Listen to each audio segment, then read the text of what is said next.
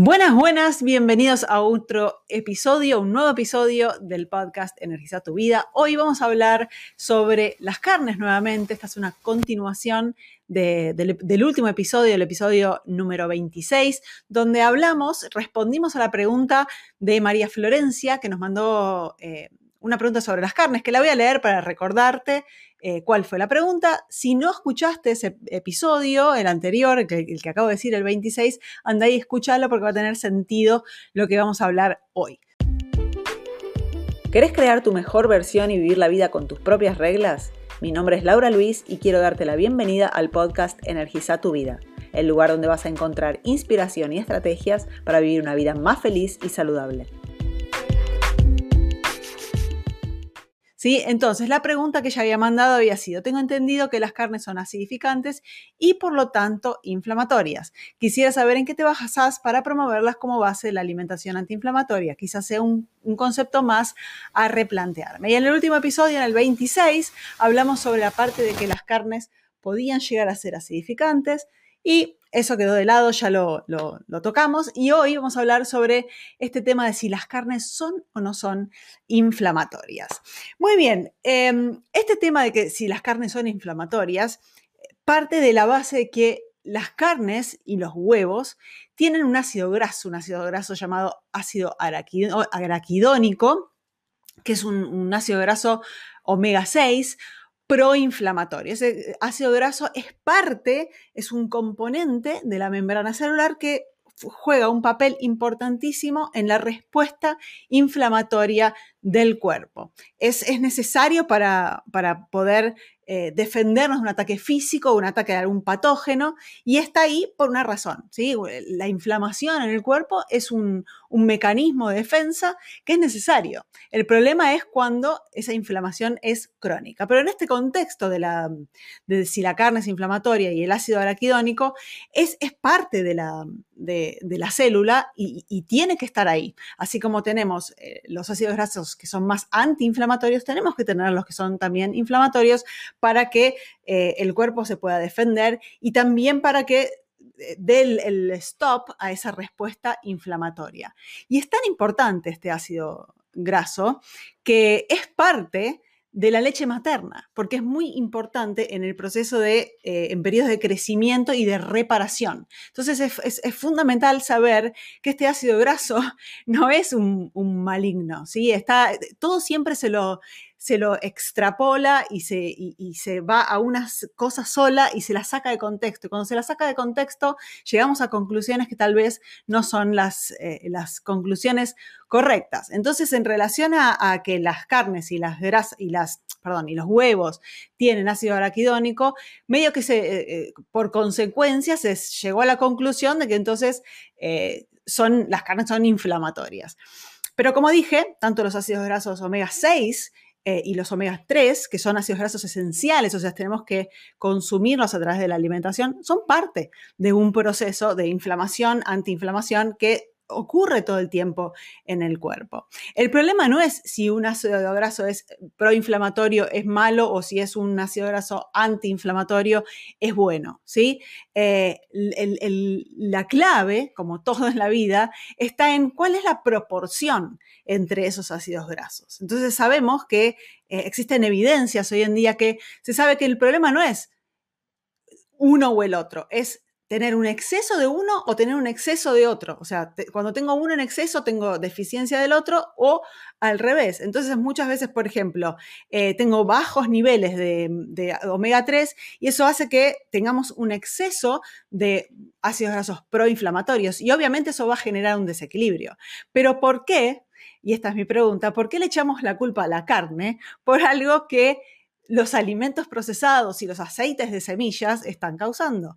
porque justamente los aceites de semillas y los alimentos procesados tienen excesos de estos ácidos grasos eh, proinflamatorios. Entonces no podemos echarle la culpa a la carne cuando en realidad hay todo otro contexto que está siendo más responsable por, esta cuestión proinflamatoria. Entonces el tema acá, la cuestión es cuando existe un exceso de, ácidos grasos eh, omega 6 y una deficiencia de, de omega 3, ahí podemos llegar a ver un, proceso inflamatorio. Pero eso no quiere decir que la carne, porque tenga ese ácido graso, sea inflamatoria, porque también la, carne tiene también omega 3. Entonces, eh, es una cuestión de proporción entre esos omegas que tenemos que tener siempre eh, en cuenta y llevar en consideración en nuestro estilo de vida, en nuestra alimentación, si tenemos un, equilibrio o un desequilibrio. Y lamentablemente, en la mayor parte de los casos de las personas hoy en día, e, existe un desequilibrio enorme de omega 6 a omega 3 justamente por todos esos alimentos procesados que tienen aceites de semillas más el,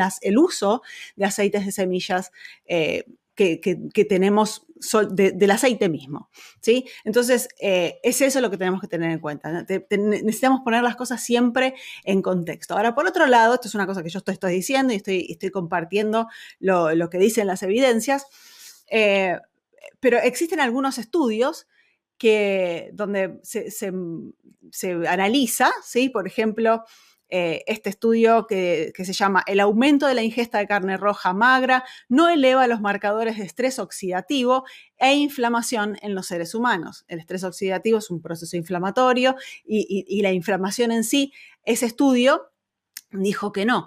Eh, el estudio fue, se fueron asignados al azar para mantener su dieta habitual, un grupo, que fue el grupo de control, o eh, al otro grupo se le dio em, carne roja para reemplazar los carbohidratos que consumían en su alimentación. O sea, consumían carbohidratos, se sacaron esos carbohidratos y se sumaron 200 gramos de carne roja por día y se analizó a ver qué pasa, ¿será que causa inflamación o no?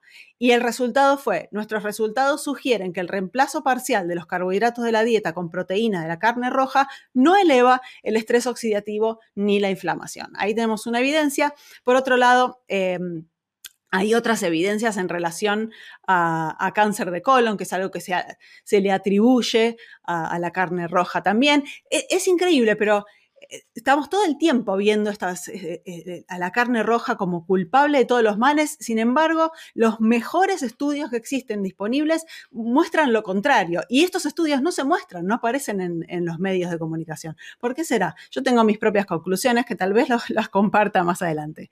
Pero vos podés sacar tus propias conclusiones con todo lo que vengo compartiendo en, estas, en este podcast, en los videos en YouTube. Así que bueno, entre paréntesis te recuerdo que este podcast eh, está disponible en todas las estaciones de podcast más famosas, Apple, Spotify, eh, en fin, todas, o, la mayoría, o muchas, no sé, si, siempre digo, si hay alguna estación de podcast que escucha, si no está mi podcast, mándame un email que voy a ver cómo puedo hacer para que esté en esa estación.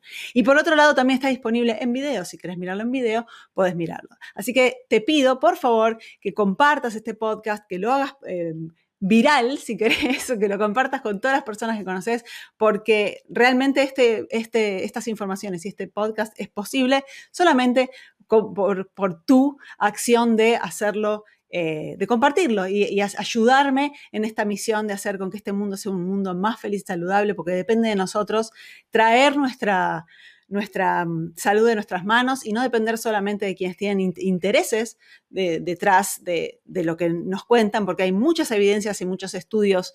Eh, sesgados, infelizmente. Entonces, eh, este trabajo que hago de, investigar y, de buscar la ciencia disponible y crear esto, solo es posible porque estás vos del otro lado escuchando o mirando. Así que te pido que por favor lo compartas y, me ayudes en esa, en esa misión.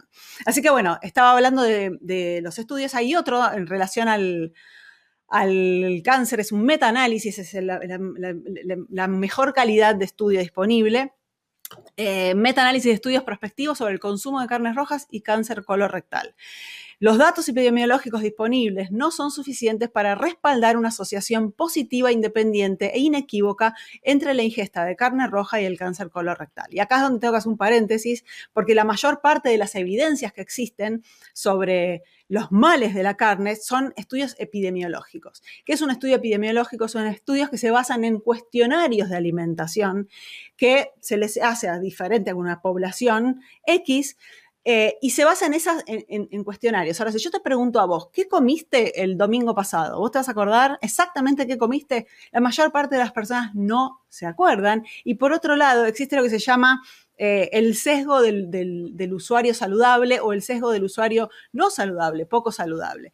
Una persona que hace años que viene siendo bombardeado en la cabeza que las carnes rojas hacen mal, probablemente es una persona que no las consuma y que también tenga algunos otros hábitos saludables, como hacer ejercicio, como ir a dormir temprano, como eh, no fumar o no tomar alcohol. Entonces existe ahí una, un sesgo. Y lo mismo para usuarios que supuestamente si la carne hace mal, eh, ¿qué me importa? Si yo también fumo, tomo alcohol, soy sedentario. Entonces esas cosas no se tienen en cuenta en estos estudios y además son estudios de observación, observacionales. Y ningún estudio observacional em, se puede decir que causa alguna cosa. ¿Sí? Entonces, eh, se puede observar, pero no, se puede decir que eh, esa cosa que estoy observando causa la otra. Entonces, em, tenemos que tener mucho cuidado con estos estudios epidemiológicos.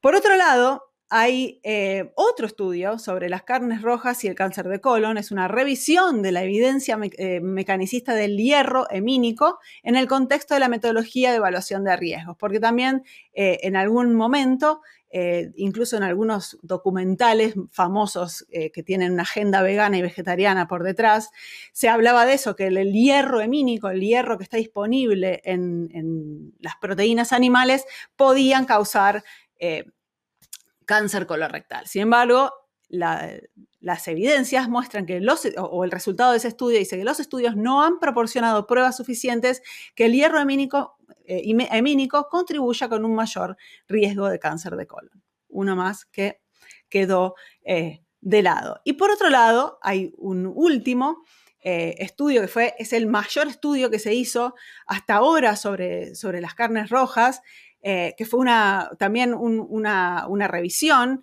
de un, un metaanálisis donde se analizó todos, los, todos los, datos hasta ahora disponibles sobre la carne. Creo que esto fue de 2019, si no me equivoco. Eh, el nombre del estudio es Efectos de una, alimentación alta en carnes rojas versus baja en carnes rojas en los resultados cardiometabólicos y cáncer, que es lo más preocupante, siempre fue, ¿no? La carne eh, está asociada supuestamente a problemas cardíacos y a cáncer.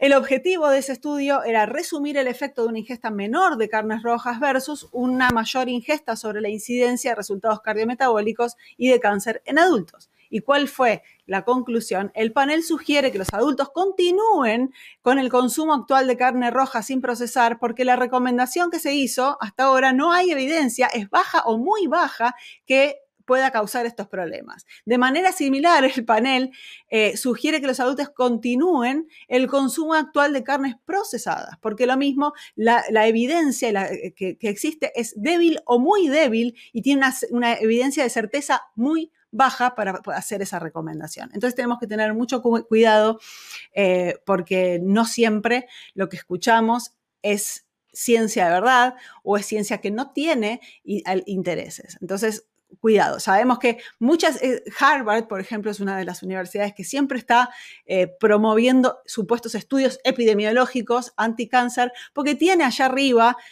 ciertas autoridades que están involucradas en una agenda vegetariana, vegana y de alimentos procesados. Entonces, presentan estos estudios que bueno, la mayor, eh, como un amigo dice, el estado de arte de, la ciencia muestra absolutamente lo contrario, no hay evidencias. Y yo siempre digo, y esta es mi, recomendación, no recomendación, mi opinión acá, eh, cuando tenemos eh, algo tan controversial, ¿sí? donde miramos a la evolución y, y se consumía carne roja mayormente, ¿cómo puede ser que un alimento que durante dos millones de años fuimos consumiendo, hoy cause todos los males que tenemos.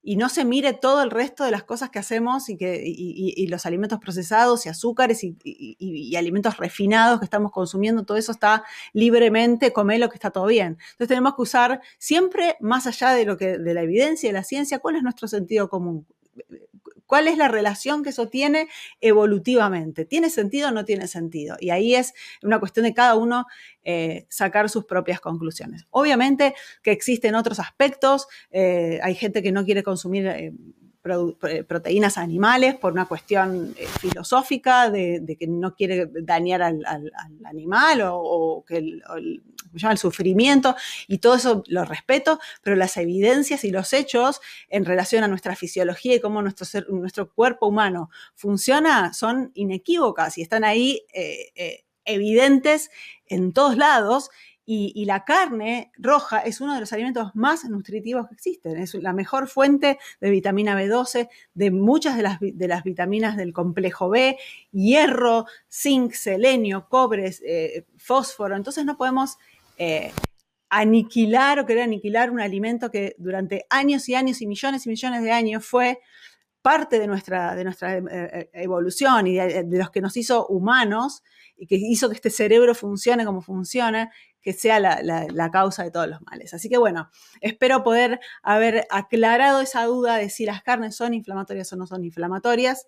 Quedó ahí, vos podés sacar tus propias conclusiones, la información está dada, nos vemos en el próximo episodio.